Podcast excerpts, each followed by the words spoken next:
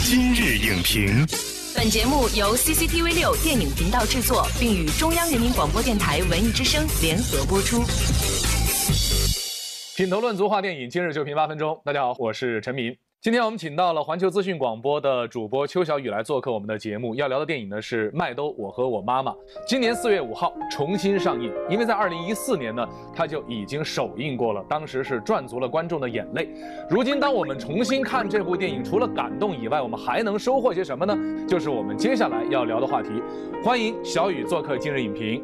主持人好，各位观众大家好。因为小雨在做节目的时候呢，接触了大量的作家、编剧、导演，还有心理学的专家。所以呢，这期节目我们想请小雨从这些层面一起来和我们解析一下《麦兜我和我妈妈》。小雨有没有觉得这部电影的重映可以说是应逢其时？对，一方面是我们说他在清明前后。可能是让我们能怀念故去的亲人，也是一种对情绪的梳理。小朋友可能看不懂，小朋友以为妈妈当宇航员上太空了，但其实大人看了之后知道，升到太空的意思就是到了另外一个世界，所以小朋友会觉得是特别轻松、特别欢乐。大人知道，其实亲人离去的一个故事，这个看了我会哭。一个简单的道理就是，同样吃一盘菜，然后大家都尝到妈妈的味道，有的人会哭，有的人会笑。那如果妈还在身边，肯定是很开心。但如果妈不在了，或者说离你很远，你一定会想起来，会很思念。但思念是一种特别疼痛的东西。是。然后麦兜的妈妈也是一个单亲母亲带孩子的故事。那我最近看到一个数据，就北京市的离婚率是确实是越来越高哈。其实，在很多大城市都有这样的问题，就越来越多的人必须要面对这种离异的事实。原生家庭是基础，就是一个孩子他的性格的基调是什么样子？一个被爱过的孩子和一个没有被爱过的孩子，他性格怎么可能是一样呢？是说离婚之后单亲家庭的孩子心灵一定破碎吗？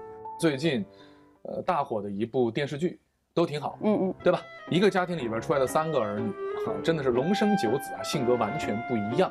有人就说呢，这就是原生家庭造成。我让你生我了吗？我让你养我了吗？你把我生下，你就要负责，不是光图快活。如果聊原生家庭的话，这部影片会带给我们什么样的一种回答？其实有一个特别现实的对比，当一对父母在同一个家庭一直出现。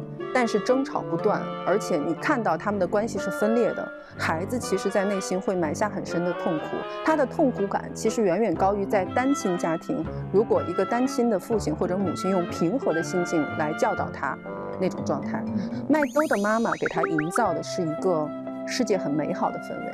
告诉他，我无条件的爱你。遇到任何事儿，我们都不要怕。你不是觉得床短吗？没关系，那个什么古定理来着？妈妈问他说：“你斜着睡是不是宽松啊？”然后再有就是，妈妈给了他第一台人肉录影机呀。人肉录影机就是我想要录影机，没有怎么办呢？没关系，你去眨一下眼，聚个焦吧，来一个全景。这就是你应对生活的方式。呃，因为这一次我又看了一遍嘛，给我的印象特别深刻哈。说他的那个手，嗯，就是很倒霉，对，没珠手嘛。对他挑到什么样的这个号码六合彩，就是一定不会中的。于是呢，小麦兜这个熬了一晚上。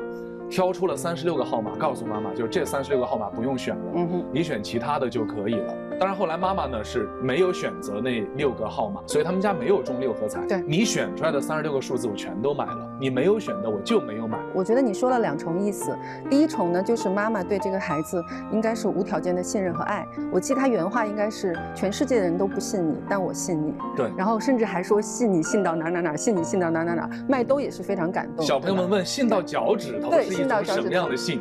对，然后另外一重你说的那个，我觉得他想要传达的是一种给孩子自信的种子，是我给你埋下来的。所以就是不是单亲和双亲的问题，还是我们作为一个教导孩子的家长，你想给孩子一个以后生长什么样的支撑？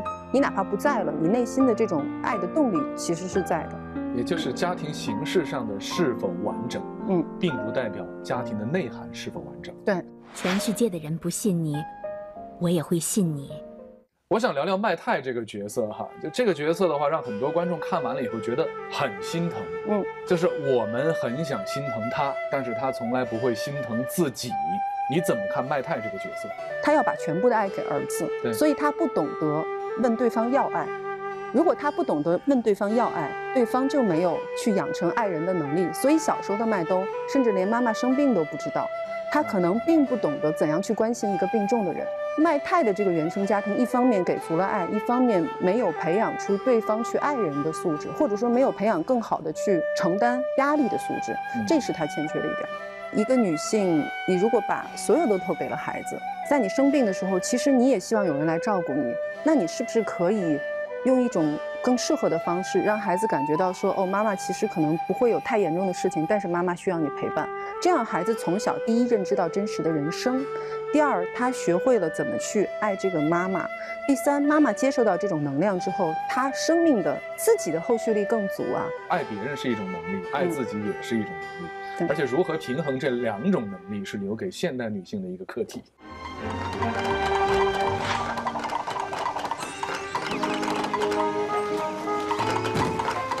这部影片把所有的美好都归因在了卖炭身上，因为我们把一个孩子成长，他变成一个什么样的人，都归因到原生家庭。你你是否认可这样的一种逻辑？首先，原生家庭一定是有责任的，但是当你成长到，比如说十八岁以后。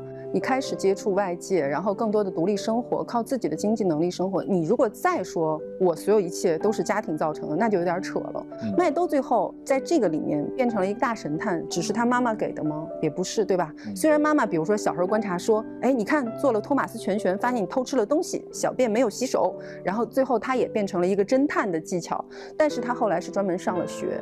沉下心来，甚至他跟他的大表伯在一起待过的那段安静的时光，告诉他不要浮躁。妈妈给他爱，给他技巧，给他遇到任何事情都不怕的能力，但最终能够长在自己身上，是要靠他自己的。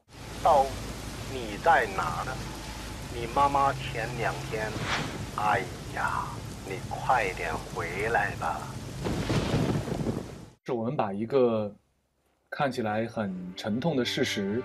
用童话般的色彩去解读麦太，穿上了宇航服。那个时候，我们看到所有曾经的街坊夹道在欢送麦太，这是对死亡的一种解读。当他离去的时候，所有的人都来送他，因为他教会了大家如何去爱。